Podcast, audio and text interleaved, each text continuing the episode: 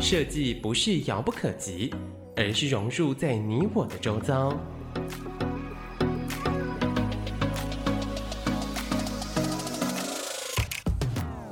设计台湾，带您认识当代最具代表性的设计。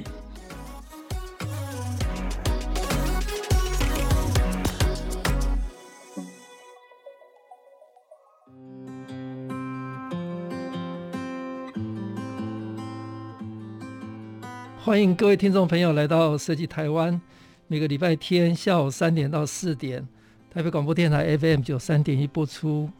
我是节目主持人台湾设计研究院张基义。呃，今天非常高兴邀请到欧莱德创办人兼董事长葛望平葛董。呃，葛董跟大家打个招呼。张院长好，各位听众朋友们大家好。好，我们今天邀葛董来跟大家呃分享绿色永续的先行者。那葛董的经验真的蛮特别，也蛮丰富的哈。那他基本上应该是说台湾永续的国家代表队哈。那葛董是毕业于美国普莱斯顿大学的 MBA，那绿色零碳永续的实践者，也是全球最绿的品牌欧莱德的创办人。那从沙龙出发，站上联合国的国际舞台，串联绿色供应链。全面实现碳中和的理想。二零二零年更跟台积电、苹果齐名，在 RE 一百全球绿色领袖奖哦获得这个殊荣。那二零一九年，呃，荣获了巴黎全球永续美妆领导大奖的世界冠军。那英国全球绿色环保奖、世界三大发明奖、德国、美国、瑞士发明奖，还有世界三大设计奖。德国的 F，德国的 Red Dot，日本的 Good Design Award，年度设计金奖，那亚洲企业社会责任绿色领导奖，并获邀至联合国气候会 COP25 碳足迹会议跟美国的 APEC 永续高峰来演讲，那荣获浙大亚洲质量品质创新奖，上海可持续行动典范奖。还有台湾百大 MVP 经理奖，那台湾青年创业楷模、国家品质奖、永续发展奖、国家环境教育奖等等。那葛董，呃，这个经历实在很惊人啊！哈，所以跟大家聊一下，葛董，您从小是在哪一个城市呃成长？那不管是你的成长的经验也好，那求学的经验有没有一些比较特别要跟来宾分享？呃，谢谢院长啊。那其实我是一个再平凡不过的一个普通家庭。那我爸爸呢是呃退伍军人，所以我小时候是在凤山出生的。但是因为我爸爸是，我爸爸只是对高雄凤山，那我爸只是一个阿兵哥嘛，所以说我们没有到眷村，也没有，我们就自己在外面。嗯，然后家境就是我们家小孩子可以说都是半工半读起来的。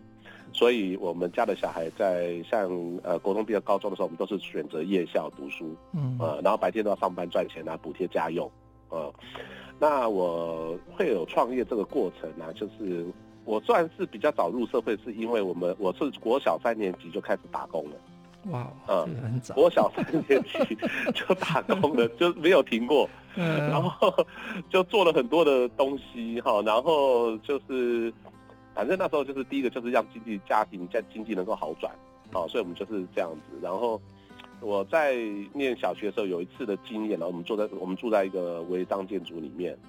那在违章建筑里面呢，我有一天早上醒来的时候呢，我觉得是因为我好像有怎么我的被子变得很重啊的感觉。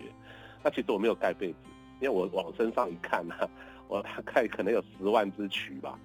呃，在我身上爬，对，它是从天花板那个那个天花板前早上以前有那个纸的方格子的那种，有没有？用木架，然后纸那个那个纸板像干纸板那种掉下来的，然后因为里面有那个老鼠的尸体，呃，所以说就是我满身都是血。我从那个这一次一我就讲说，我一定要好好读书，一定要好好做事情来改变我们家的生活，就是这样。这是一个对再普通的一个小家庭的事情。那我会织渔网，我会绣旗袍，我会做鞋子。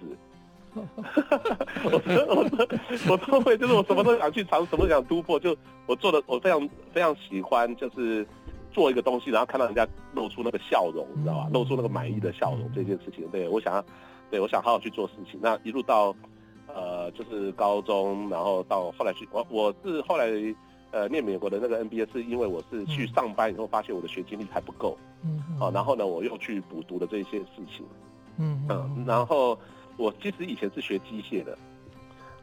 哇，对，那晚上呢？其实晚上上班呢，白天上课呢，要正职学校的话呢，其实我就念职校，就想要学一技之长。嗯嗯嗯。那时候念那个中山工农，为什么念中山工农？它是以前叫台北市立工农，它有一个很厉害的是，它是全台湾唯二有那个呃 CNC，然后它是属于是呃就是呃三 D 的。哇，什么时代有 CNC 这个？最早的对，最早最早的时候很厉害，就是它是对 全自动起床的系统，你知道吗？就是你要写程式 S 轴 Y 轴 Z 轴啊，然后这种对，然后它是最早最早出现的三 D，对，可是它处理的的东西是铁件，啊，是这样子而已。那我是被那个吸引啊，然后我进到学校里面我去学的时候，我就发现说，哎，其实不是，你要从钳工开始。磨铁，然后老师说你就你就叫黑手了，你不要想说你是什么 什么 什么多科技，你要从那边开始学。然后那时候要全身都弄得脏兮兮黑黑的，可是我个人呢蛮爱漂亮的。哇，这个 这个跟你现在从事的行业刚好是天平的两端。对我我很喜我你知道院长我讲我很喜欢看橱窗，我从小就喜欢看橱窗。你知道第一个就是呃我们去打工去那家经过那很漂亮的店，我就喜欢停在那看橱窗。嗯，我看橱窗除了看那个漂亮以外，我是在想哈。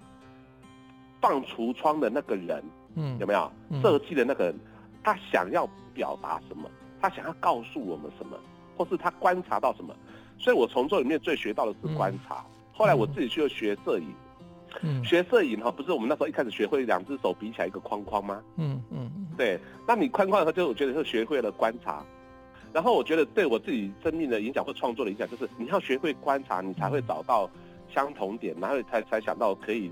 呃，重组跟突破的地方，嗯，呃，然后再沟通。那对我来讲啊，拍照片也是一个沟通，写文字也是一个沟通，做设计也是一种沟通。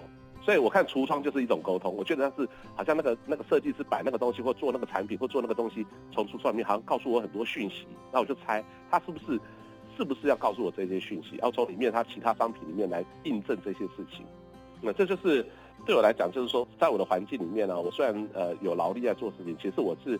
在做事的过程中，我是非常喜欢观察的，嗯，而且我很是想要晓得说，呃，他要告诉我们，说是我们做的东西，我们想要告诉人家什么，呃，这一件事情，这我我是很早就有这样的一个想，所以我个人认为是说，在我后来的整个创业的过程之中，这是对我有帮助的，是，这是在从小到大的一个。过程，那我，但是我做刚刚讲我做机械，那我以什么毕业不要做那个呢？因为我的朋友都在做，呃，就是时尚相关产业，嗯，那我觉得他们都是每天都是很快乐，然后漂漂亮亮的，那我就每天躲在工厂里面，如果是黑黑的，我不要，我就说我拿到文凭以后，我就要去改读别的，呃，后来我就来做，可是呢，我去做，呃，我的产品是在美发沙龙店服务嘛，嗯，对，可是呢，我要去学剪刀啊，学习的话，我都学不会，嗯，呃，你知道我们那时候刚开始学助理的时候，那时候是流行坐着洗头嘛。对不对？那做洗头算？哎，抱歉，葛董是念完机械之后就转行了吗？从事这个行业。哦，我想要去学机械，嗯，对，我想要去学这个美容美发业。哦，因为我的朋友，我的很多朋友是做这个嘛。所以你，可是我我去学的时候就已经打退堂鼓了，因为我学不会。呃，嗯，后来我就去念商学院去，但是我还没有离开这个行业，我就想来做产品好了。嗯，呃，是这样子。那我个人来讲的话，是因为。我是过呃，那要做什么产品呢？哦、呃，那我那时候卖洗发精嘛，我就想说，那我可不可以做一个比较不要有过敏性的？因为我发现有些成分是对呃过敏性体质很很很很有风险性的。那我从小到大其实是很严重的过敏体质，我们家族啦就是这样子，就是气管都非常不好。嗯。然后呢，我过敏这件事情是非常困扰我，我已经做到，我已经变成气喘了。嗯嗯。所以我就想说，我们生活中有太多的物质哈，其实是可以。避免嗯。引起过敏的，对，所以我在我的这个洗发精这个专业里面，我就去找了很多资料，就发现，哎，有很多东西可以不要再有那种过敏源，我们可以做那一些，所以我就把，就后来做产品就把绿色这件健康这件事情结合在一起，变成我产品主要发展的目标，嗯。嗯，啊，所以才会有后来这个创业，然后这个创创业的产品是以这个为核心，啊，然后去，呃，呃，一直做到现在都没有离开过这个行业，呃，从。那那时候，呃，有这个想法是，呃呃，民一九九二年，一九，民国八十一年，就一九九二年，对，我决定要就是在这个产业好好的发展，然后到二零零二年创业。呃，一九九二年还是做别帮别人做，在在这个产业，呃，学在做做学习啊，做什么在做。那真正创业是在二零零二年。对，葛董再跟我们分享一下这十年哈，你就准备要创业前十年，你有有什么样的一个历练跟呃感受？这十年我觉得我去跑没有沙龙店，我觉得第一个就是说，他的最早的时候他是他的经营管理啦，嗯，就是说，因为早期你知道说我们。我我举个例子，有三个伯伯跟叔叔哈啊，叫欧巴桑啊，经常在路上聊天，嗯嗯、然后讲说啊，你也囡那么大汉呐哈，我也囡那么大汉，啊你囡那你得你你退退后等来退退伍回来了，那些你去做什么？哦，然后我隔壁的那些兄弟都在说啊，你在做律师哦，学会学会，还在做工程师哦，没办没办，哎，你等的是医师啊，做啥啊？那那个老葛啊，你那小葛，你那小葛哈，那这下一帮一这边洗耳，下面美美法师啊就。嗯那个我听到阿伯跟我讲什么，说啊，你他注意哦，一搞不定他注意哦，阿卡搞白哦，吼，哎，你看，所以这个产业原本就感觉就是就是比较在社会阶层上就比较是不是那么高层的，对不对？然后呢，我就想说，那如果在行业我不想离开，那我怎么样突破嘞？我想说，哎，我也许念经营管理可以帮助这些事情。所以我那时候一开始的时候，在这产业里面，就是教大家，呃，怎么样把经营管理透明化，把呃你的装呃呃一个美发店里面啊，呃。变得比较明亮透明，那有服务的呃 SOP 有基础，然后有服务的态度、服务的标准等等，呃，所以那时候就呃呃台湾就慢慢已经开始就有一些比较有规模性或是有服务标章或服务标准的那个沙龙店出来了，嗯，就然后呢，呃，设计师的地位就越来越被重视。那他也不是一个工匠而已，他他是他是一个有想法的，然后有呃有很好呃就是学习经历的，然后有有可以构思构图。呃，他呃对设计呃设这个设计美法设计师对消费者，呃有服务的呃有设计概念的这个服务出来了啊、呃，对，所以嗯，所以这里面呢，其实是那时候先把这个产业，我的我的目标是呃就我呃经营管理的是把这个希望这个产业提升在经营管理上面的提升，好、哦，这是初期，但是但是我本身还是真正是做产品的服务嘛，嗯，好、哦，所以在产品服务，他想说，那我的产品的提升是什么？好、哦，是什么？所以这个是。呃，后来创业里面的，其实我那时候会在自己本业里面要把这个产品做提升的时候，其实是很多问号的。嗯嗯呃，绿色、永续、健康这些，我那时候是想说做一个比较健康的产品。那更大的健康是什么？哦，那时候我们是给自己问号。那我就后来讲，嗯，更大的健康应该是包括是自己的健康，还有他人的健康。你你看那个在沙龙面用洗发水的、用洗发精的，不是消费者的头皮而已，还有设计师的手，对不对？嗯。对，设计的手段说都是蛮惨的哈。嗯。那因为现在服务太多的客人了，那我们是去改善这个东西，说这个洗发精不是为一次洗头发的人，而是他一天要触碰二十次、三十次的人，他如何保护他的双手？哦，用这个定义去重新改配方，这就进入了一个就配方设计好的重新改造，就摆脱传统啊。所以我们为了这个目标哦，就更严谨的目标来做。那那就是。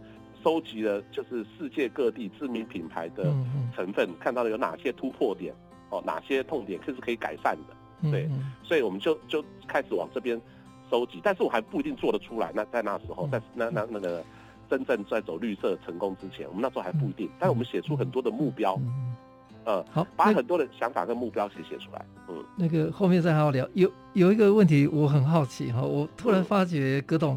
你跟呃另外一个世界大师有一个共同点，知道安藤忠雄是念高职的机械科吗？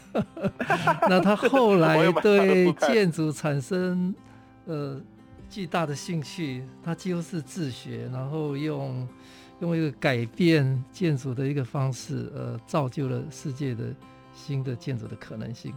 那你觉得机械，你学机械，然后后来？呃，从事美好产业，甚至重新定义这个产业，嗯、这个中间有有没有什么关联？我是这样子想，因为我们机械其实听起来是蛮硬的东西哈。不过机械里面哈，在设计你在设计和做事的时候，你可以学到很多几何的理论，哈，嗯，你你可以看到很多的线条跟几何几何的理论，因为你要做 X 轴、Y 轴、Z 轴那一些嘛，对，好，这是一个，还有对材质材料的的展现。嗯，好，材质材料展现，你会有一些印象，因为你不同的材质展现的处理，你会展现，呃，就是光啊，哦，那个暗淡亮面啊，或者是那些纹路啊，哦，你会会有那一些东西。我觉得这个东西在我后面我都有运用到。嗯，对，嗯，好，谢谢葛董第一段跟我们分享。他从小在高雄呃很特殊的凤山长大，那从小国小三年级就开始工作哦，那这个也影响他创业，然后从机械开始会学会观察，喜欢摄影，要突破走入的时尚产业，重新定义的美发美容呃时尚的产业。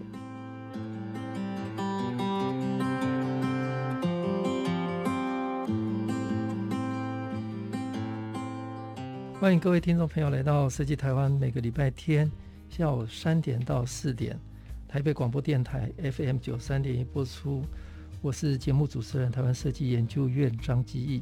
呃，今天非常高兴邀请到欧莱德创办人葛望平董事长，跟大家聊聊绿色永续的先行者。哦，那葛董，您实在太特别了哈！欧莱德这个品牌现在在台湾，甚至在国际。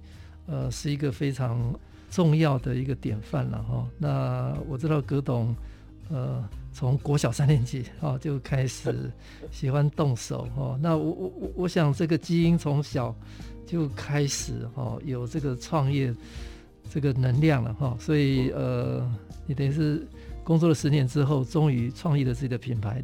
两千零二年哈，那欧莱德呃有自己的品牌，那跟我们聊聊。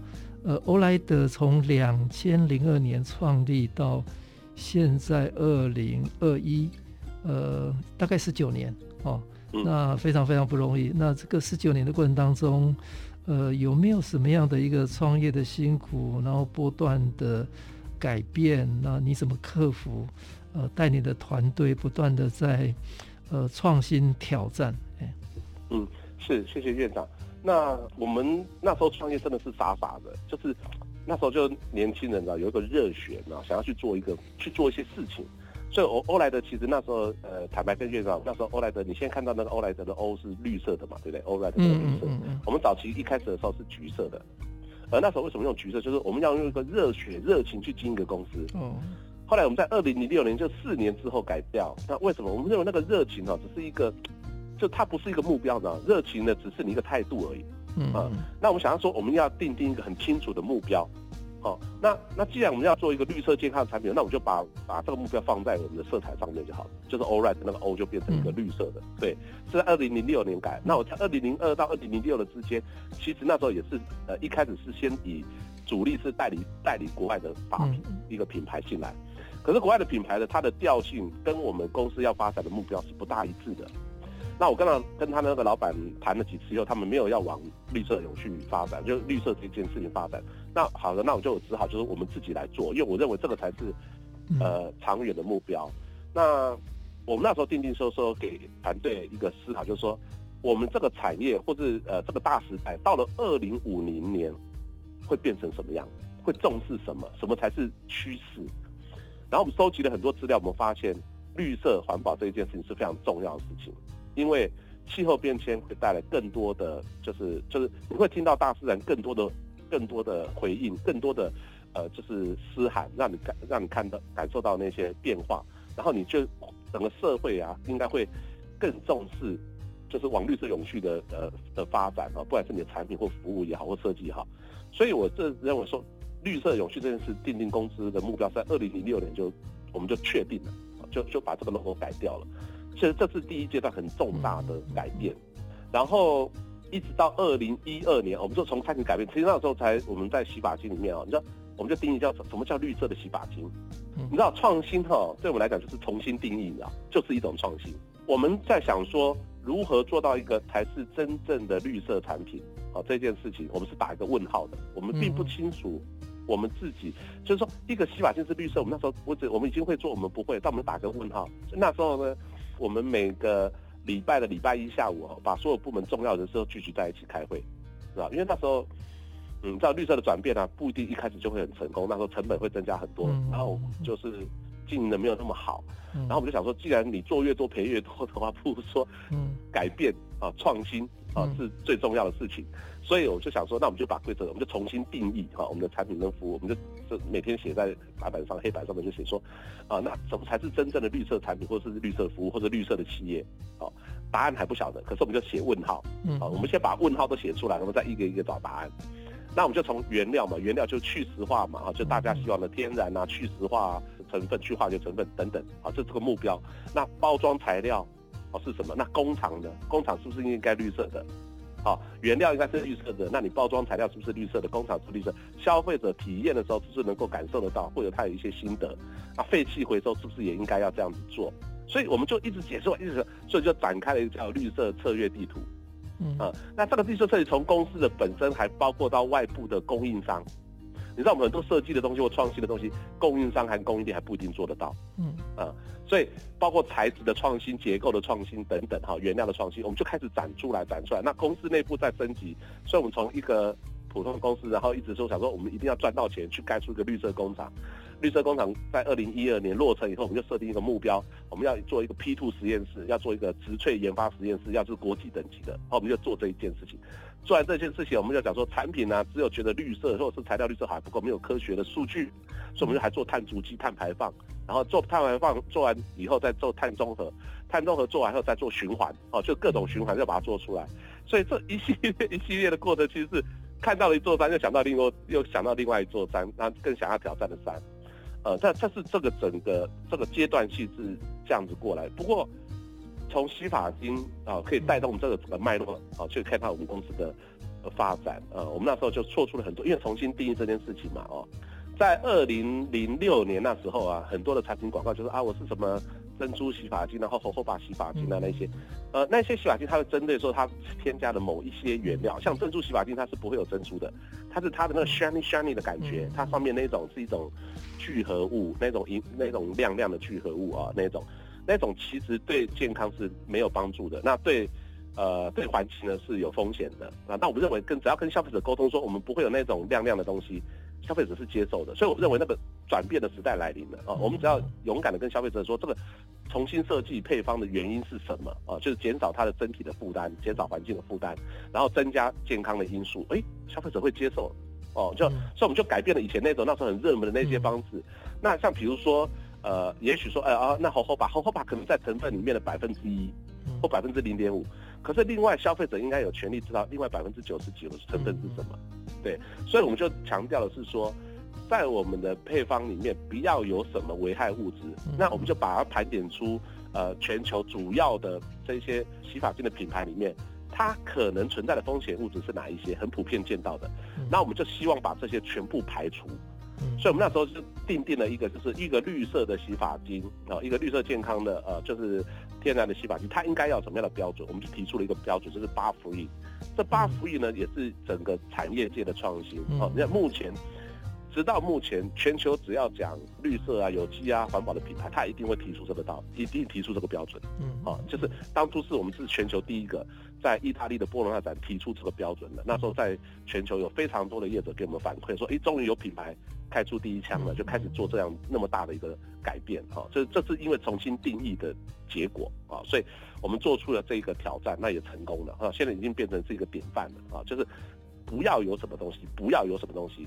在这之前，全球的这些产品都跟着我添加了什么，我添加了什么。可是我们认为，最起码给消费者保证，它不应该要有环境荷尔蒙，不要有色素，呃，不要有不好的呃防腐剂跟界面活性剂等等，这些我们都一个一个的把它改变了。所以，这是在原料上面我们去重新定义，然后重新设计的这个配方。好，那因为要开发这些原料，我们必须有一些新的原料，你必须跟供应链一起来合作来开发，所以就进入到。另外一个挑战了，嗯。嗯，那你要说服供应链，其实我相信很多的设计师和创业者，他其实很大的问题是外部伙伴，哦，内部伙伴是一是是一个沟通的，那外部伙伴又是一个沟通的门槛，那外部伙伴的话，他不会为我那么小的欧莱德而做，嗯嗯，好，所以我们在收集的资讯里面，我会说服他说，比如说某某供应商，我会跟他讲说，我们会分析他的产业，说未来十年到二十年，啊，比如说你的塑胶，你必须要有新塑胶。哦，比如你的你的新塑胶瓶，那，你的瓶子新塑胶，你应该是可以要回收的，哦，或是可以呃不影响呃这个生态环境的，你必须往这里发展，才是你未来二十年、三十年重要的目标。那这个我们在沟通的，他的未来比我们更重要。那我们是愿意第一个跟他配合研研发的人，我们是用这种态度跟供应商沟通的。原料也是，不要再用石化来源了。我们在地表上面的植物是可以找得到替代物，一定找得到。只是要花时间成本，还要花研究的人力跟军费。好、嗯，那我们愿意承担大部分，然后跟他一起来开发。好，所以我们都是这样一个一个，那我们都是看十年、二十年、三十年的转变。所以为了说服他们，我们那时候就做了一个简标。我那时候叫做，我只还记得，就是全球品牌都会变绿，迟早而已。这个标题在二零零六年哦，我直接受媒体采访就定出来了。我跟所有供应商在沟通的时候，都是用这个东西，就是都会变绿。啊，全球品牌都会变绿。呃，我记得不久前我们有看到 Uniqlo 嘛，请了那个小叮当嘛。他讲说，他也出了一系列绿色标标的那个东西，就是讲绿色永续的东西。他把 Uniqlo 的 logo 是红底白字的变成绿色的。嗯，对。我们在国外也看到麦当劳哦，已经有绿色麦当劳哦，绿底黄字黄黄色 logo 的 M。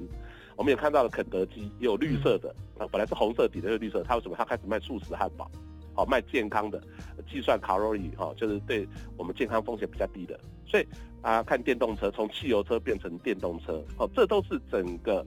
大大的改变，那这些改变呢，可能影响的不是消费者使用的体验，它甚至改变了我们对生态的态度，对社会啊、呃、社会的利益、生态环境的利益哦、呃，这些都把它考量在里面了。那对我们自己本身来讲呢，这才是一个好的、正确的一个绿色永续的设计啊。所以，我们从做绿色、做永续发展，然后从原料，然后做包装啊，然后做到工厂，然后做到供应链，嗯，等等。所以，我们就做出了呃噔噔噔噔噔噔噔噔一堆的创新改变。这些创新改变的是设计它的配方，重新设计它的就是材质。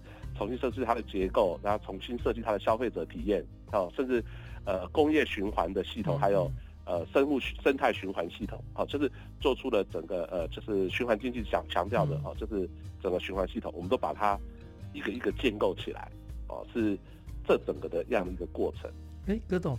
那这个过程当中，你从两千零二年是代理国际品牌，到两千零六年是一个关关键点嘛？那两千零七年你提出全球第一瓶的 Bug Free 不含八种危害健康物质的洗发精哈。那到二零呃一二年创立的绿色工厂哦，有碳足迹、碳中和。那从呃原料到包装工厂到供应链到循环的这个整体的创新，那全球未来其实呃现在都投入碳中和的一个大时代来了哦。那你你在早在将近二十年前就有这样的一个观观念，这个诶是什么样刺激你下了这个那么重要的决定？是。这店长这个问题非常好。我们当初那时候在做绿色做很多的时候，都是讲说啊，这我们都认为这个材料是绿色的，或这个事情是对的，对不对？嗯、可是比较没有用数据来管理。哦。呃，那既然我们那时候是最早是看到是气候变迁的议题嘛，那气候变迁每年 IPCC 就是联合国跨部气候小组都有都有那个各种就是气候变化的一些数据，他发现这我们在这二十年到三十年之间必须解决二氧化碳在大气中浓度太高的问题，所以。我们必须减少碳排放，这是在这二三十年必须要解决的事情，它是有急迫性的。那我们公司讲的这些都绿色啊，那如果用碳排放来管理，用这些数据来管理，就有比较呃实质的贡献，有没有？也也可以做成我们真正效益的指标。嗯所以我们就开始就做碳排查，我们在二零零九年就完成了我们台湾第一个碳足迹，啊，是环保署认可的，是各行各业的第一个。然后我们就接着，二零一一年就开始做碳中和，我们做到全世界第一个化妆品的碳中和是用这个洗发精完成的，嗯、对。一直到去年，我们是完成所有品项七七个全品项产品，组织人员、企业碳中和全部做完，对。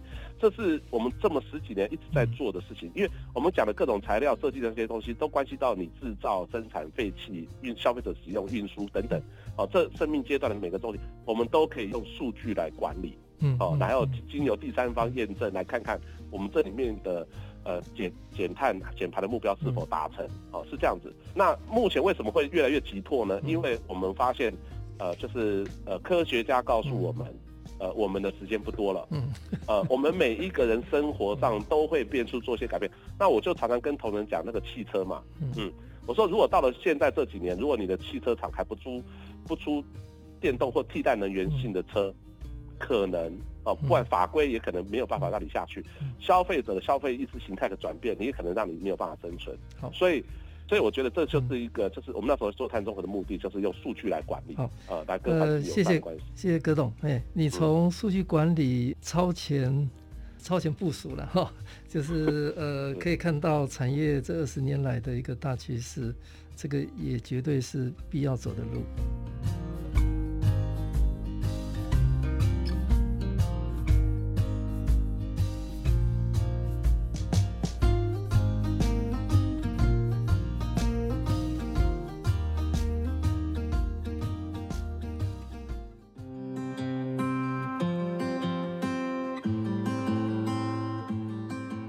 欢迎各位听众朋友来到设计台湾，每个礼拜天下午三点到四点，台北广播电台 FM 九三点一播出。我是节目主持人台湾设计研究院张基义。呃，今天非常高兴邀请到欧莱德创办人、董事长，呃，葛望平董事长跟大家聊绿色永续的先行者。那葛董从两千零二年创了欧莱德，到二零二一，哈，快二十年了，哈、哦。在绿色永续这一方面，呃，基本上已经是台湾甚至是全球的一个典范哈。那我们第三段来好好聊一些比较特别的永续的案例了哈。那因为我们跟葛董也有很台湾设计研究院，还有早期我们的呃台创中心有跟葛董这边有很多合作哈。那我印象很深刻，有一年我们办的永续设计展，是那里面。我们在整个展览之后要出去哈，有一个打卡的热点，呃，是一个冲浪板。那这个冲浪板是从葛董的办公室借过来的。那听说呃，葛董的办公室所用的所有的这个器材，呃，很多的设施都是呃用回收的哈。那跟我们跟我们跟我们聊一下你的理念。那另外就是我们也在这个媒体上有看到葛董应该是。电动车最最努力倡议的哦，从自己从公司开始做起。嗯，那葛董还有一个全球最厉害的牙膏哦。那我们有有一些比较特别的案例，跟我们分享你的这个故事来。好，谢谢谢谢院长哦。那我们公司就是因为做绿色永续，我刚才讲的就是从产品啊、服务啊，哈，甚至到整个工厂到整个企业供应链，我们都想要往这个目标去去重新改善啊、定义啊，然后。改变呃创新这些事情，所以我就想说我们可以怎么努力的地方。我们在三楼，我们公司的三楼设的整层楼做了一个环境教育馆。那整个不管我们的办公室，呃，就是用很多的呃，就是材料都是回收再利用的材料去重新设计它。然后我觉得这个本身的材料是看我们怎么去利用它，怎么去让它。适当的利用它，让它的材料可以不断的去去被应用哈，而不是只是用了就把它丢掉而已。所以我们就做了很多。所以那一次，那我们从海边捡了很多那个冲浪板，那个破掉了什么，我们把它补起来。补起来后，我们就变成公司的椅子啊，你知道？你知道我们公司的木工最好笑，我们公司的木工本来。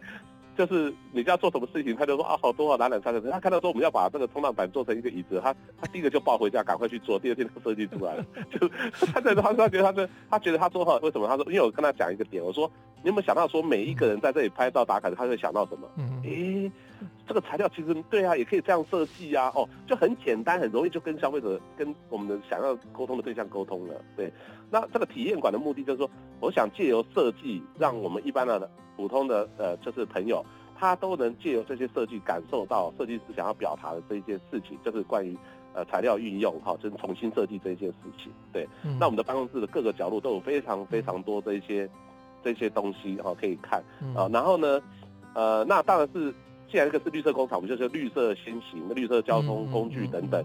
那我们公司本来就有自己的发电厂了，嗯，对不对？然后呢，我们这个发电厂就可以免费给员工充电，嗯。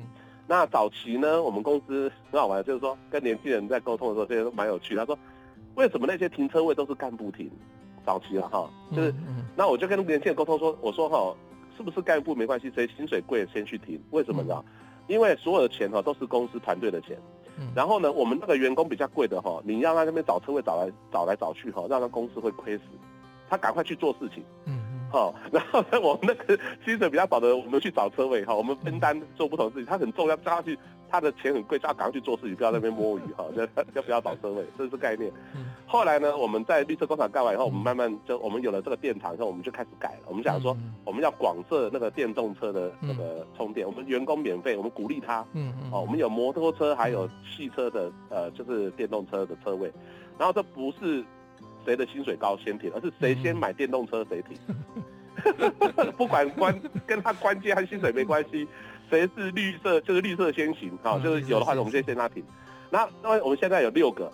停特是那个停那个充电站嘛哈，那如果说超过怎么办？我说超过的话，就是不是充电，不是停车场的，它是充电站。哦，你停完以后你要去别的地方停，这是要永远给充电的人用。嗯嗯，对，是那而且它是我们自己发电的，就是我们自己的太阳能板的发电的电厂。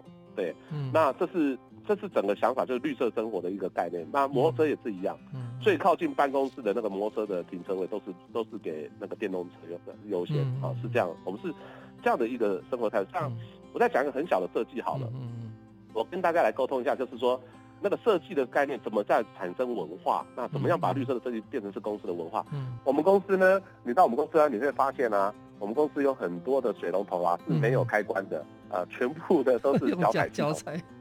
呃，对，那为什么是脚踩呢？第一个呢，这就成功大学的测试啊，它脚踩可以省掉三分之二的水，省三分之二的水。为什么你知道？因为它从一个洗手情境，如果我们是用水龙头，是不是水龙头打开会去抹肥皂？这时候你不会关水，好，你会怕把它摸脏，对不对？对，所以这时候你大概会浪费掉很多的水。好，那好，有一个方法，你可以装那个 sensor 啊，对不对？那 sensor 要电呢？嗯，好，对，然后呢？OK，那我们就做了什么东西？而且 sensor 常常你会有时候你你知道我们每个人去，可能常常它有时候有的灵敏，有的不灵敏。嗯、OK，那我们做的是机械呃脚踩系统啊。嗯、那这个为什么？它有好几个原因。第一个它省水三分之二，第二个它它不用电。嗯啊，对啊。那你知道 sensor 呢？我们的我们。算了，它是它的电，虽然很低的瓦数了哈，五瓦而已。可是你知道它二十四小时开着，然后我们公司那时候呃有四十个水龙头，嗯嗯，啊、呃，然后五瓦乘以二十四小时可以乘以四十个水龙头，那乘以三百六十五天是一百七十五万两千瓦，嗯嗯，呃的电。我们想说，哎、欸，好了，也不算多了哈，但是我们认为它变成零很容易啊，好，所以我们就把它变成零。那更重要的是什么？好，我要解答了。更重要的是谁在用这些水龙头？嗯嗯，我们与同仁。所以，我们投的每次用水龙头的时候，你要知道很贯彻我们公司没有？你看我们公司每一个设计都会表达我们公司的态度。嗯，好，对，从哪里地方去改变我们重新这个东西的应用的方法，然后我们就可以达到呃呃节能减碳啊，又可以做的很健康啊，因为它不会交叉污染嘛，我们没有碰到任何东西就可以吸走了，对不对？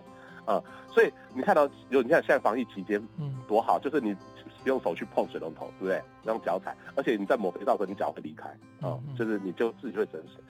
那这一些同仁回到位置上设计出来的东西，就是你看到欧莱德接下这么多东西。嗯、好，那我就来谈这些人设计了什么。刚刚院长就讲说，我们去年拿到过比赛，或者那个 呃，就是呃呃，Golden 就是金呃金奖这一件事情啊。当然那个呃设计呃院也拿到了非常很大的一样的奖项啊，就是金奖。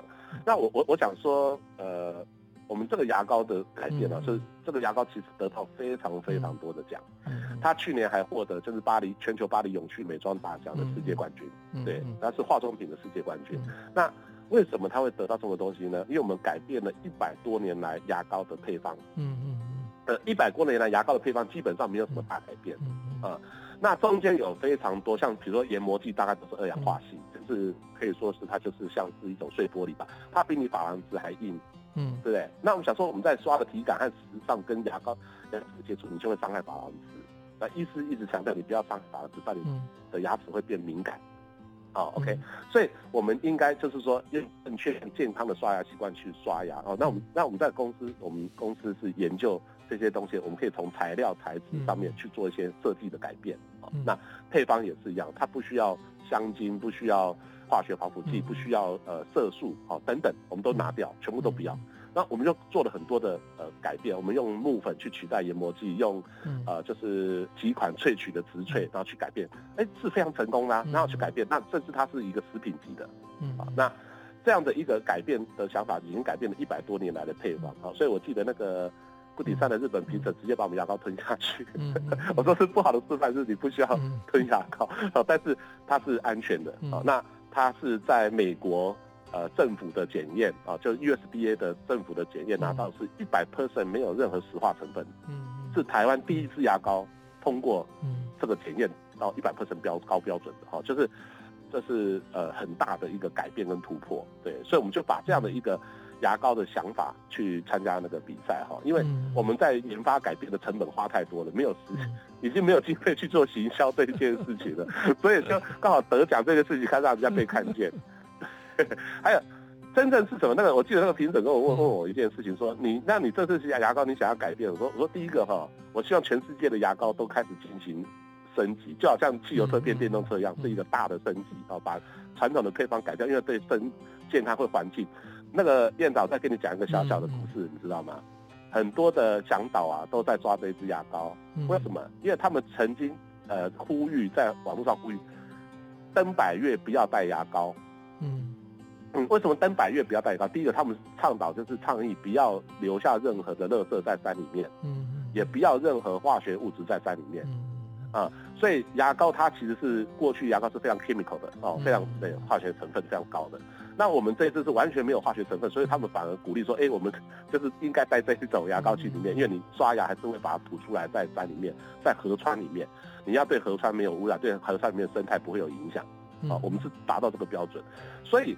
这样的一个改变呢、啊，就是第一个带动的产业，第二个是让很多人呢、啊，他更爱大自然，更亲近大自然，对，所以他在他的生活里面，他会支持像类似这样的公司或者类似这样的设计的产品，好，会越来越多人去支持这样的一个想法。那我想要是每个人早上，他不管在登山或在家里，早上第一件事情起床以后做的就是刷牙，嗯，呃。如果您是律师，您是设计师，您是一个呃有政治权利的人，如果你在你的专业里面或你的权益权利里面去提出一些绿色有序的改变，这个影响力比我牙膏的影响力更大。啊，我们想要透过这些消费体验去想，哦，连这个都可以改，连这个都改变了。这个世界好像什么事情，大家这绿色永续的设计，啊，就是设计院也一直在提倡这件事情嘛，啊，就是就是鼓励我们去做这些循环设计，然后永续的设计。那这些东西给消费者带来他的改变的体验，我觉得那个力量啊，就会慢慢产生出来，哈，会影响更多的人在他的自己的专业领域上去做出改变，因为他每天早上刷一次牙，晚上刷一次一次牙，刷了牙他就很有感觉。对，这就是我的那个我们那时候设计的企图心，所以我们就说。我们在我们的主要通路是在美发沙龙店，然后剪头发剪到一半说，你要不要买一支牙膏？一定很奇怪。可是我们就是想要做这样的产品啊，然后去去去改变啊，所以所以这支牙膏确实我们得到国内国外非常多的反馈，就是说啊，这样他们很有感觉啊，就是他们也受到鼓舞，就想要去做出一些改变。好，谢谢葛董跟我们分享从绿色的体验馆、绿色办公室还有发电厂。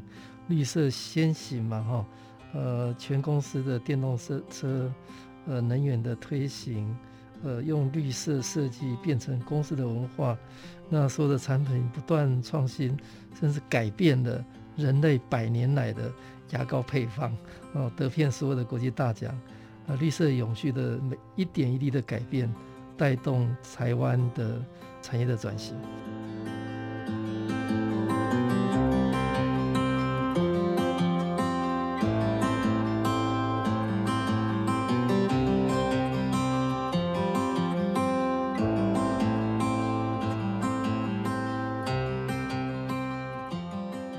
欢迎各位听众朋友来到设计台湾，每个礼拜天下午三点到四点，台北广播电台 FM 九三点一播出。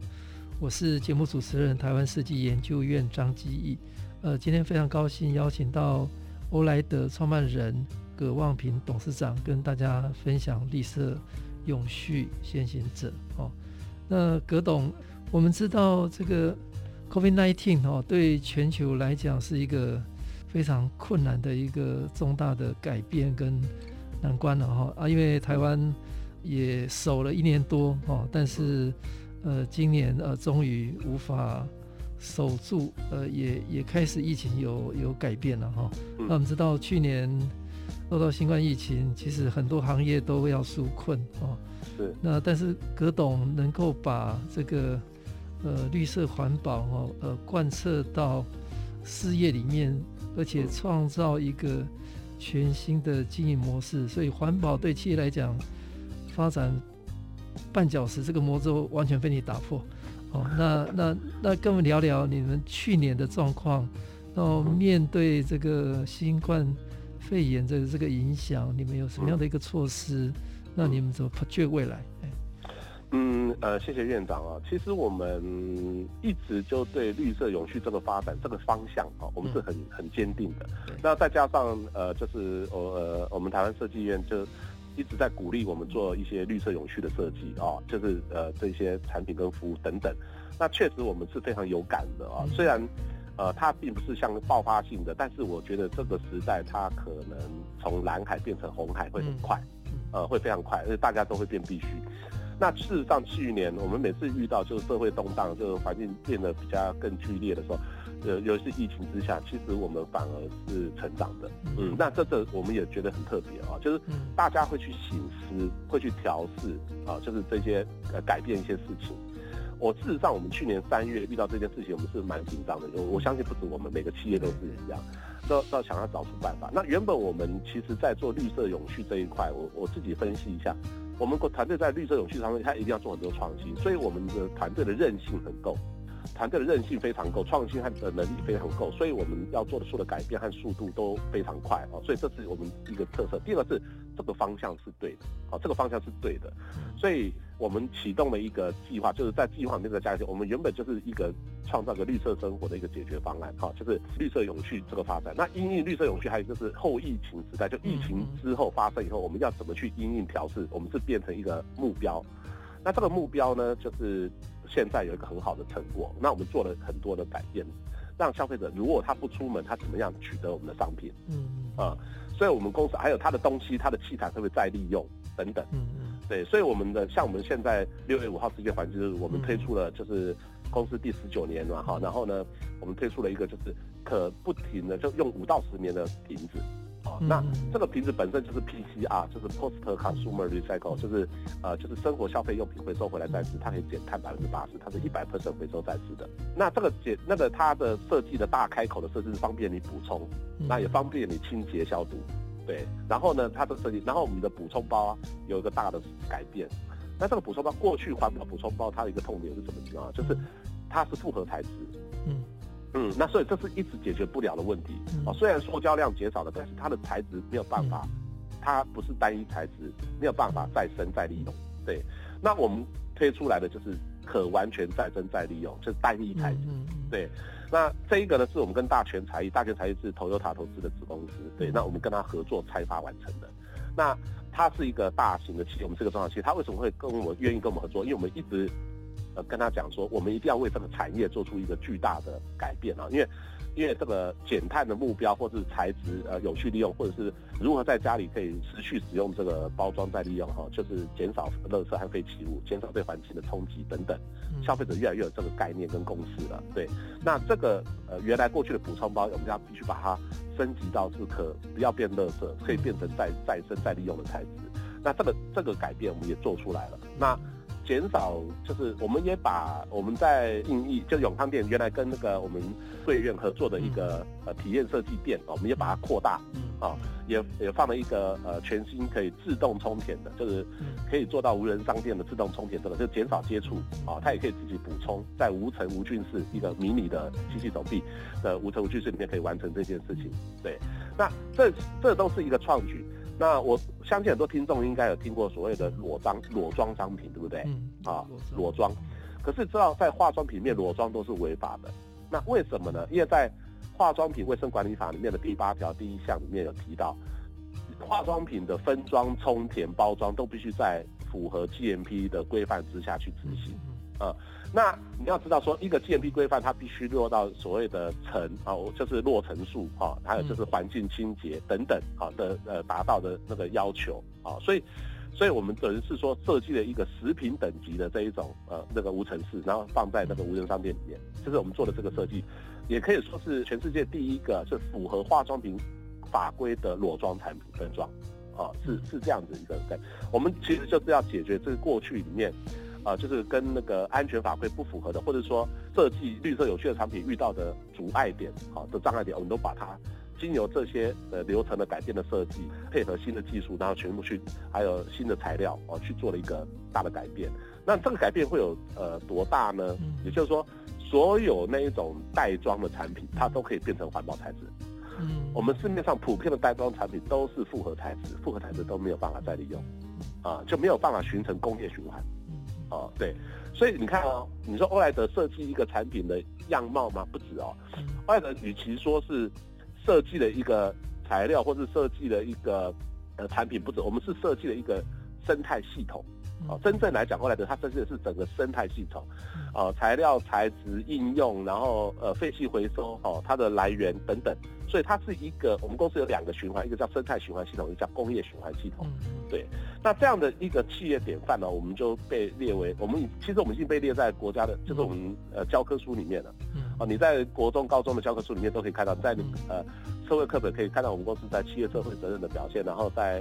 呃，这个化学课程里面看到我们那个呃可堆肥的材料哈，还有再生材料、再制的材料。那在你看到设计里面的美术课本，你可以看到我们呃如何用永续设计啊去设计这些产品啊这些概念。所以我们已经变成呃，而且还有非常多大学的呃案例，这是我们表现出来的。那欧莱德团队的企图心并不是成为一个全球最大的公司，那我们企图心是变成一个好公司。嗯好，那这世界上可以有很多好公司，对。好公司就是我们想立下一些好的典范啊，就刚刚那个在第三节节目里面的时候，那个院长说我们这个绿建筑总部这里嘛，哈，就绿色工厂这里，其实我们这里盖完几年的时间，你看看已经有超过七十一个国家的人专程来拜访我们，呃，在 COVID-19 之前啊，就是疫情爆发之前，有七十一个国家，有三万多个贵宾，哦，来到我们公司，他大部分都是就是商学院呃的即将毕业的毕业生，还有包括企业主。好，还有大四、大三的学生，这些都是要即将投入社会新的人，好，那也是可能是对公司产生创新动能的一群人啊的的的这这一群年轻人，还有就是企业主，他想要盖绿建筑，想要呃往绿色永续发展的，他都会来跟我们就是来呃相互的交流哦，所以我们台湾的很多的绿建筑在设计在盖法上面，我们也贡献了非常非常多，对，所以。欧莱德整个团队来说，但目前大概是两百九十个人。可是我们每一个人的骨子里面都有绿色永续的文化跟思考，对，在表现在所有我们跟客户或相关利害关系人的接触点上，对，我们都呈现了我们这个价值观，对，所以所以说，与其说我们设计一个算是绿色永续一个设计的产品还不止，我们连就是这个概念是是到整个生态系统面，我们都是把它顾进去，还有。最后也可以跟大家分享，我们把顾客是谁这件定义也改变了，为谁创造利益这件事情也改变了。我们把顾客变为是吸我们用我们产品的人也是我们的顾客，嗯，对。那我们洗发水流到河川里面，河川里面的生态系统甚至里面的鱼也是我们的顾客。所以我们如何呃跟这些顾客友善相处，能够达到就是呃呃相生态呃呃的利益相互啊，就是非常的友善。还有社会，我们可不可以做出一个正确的事情？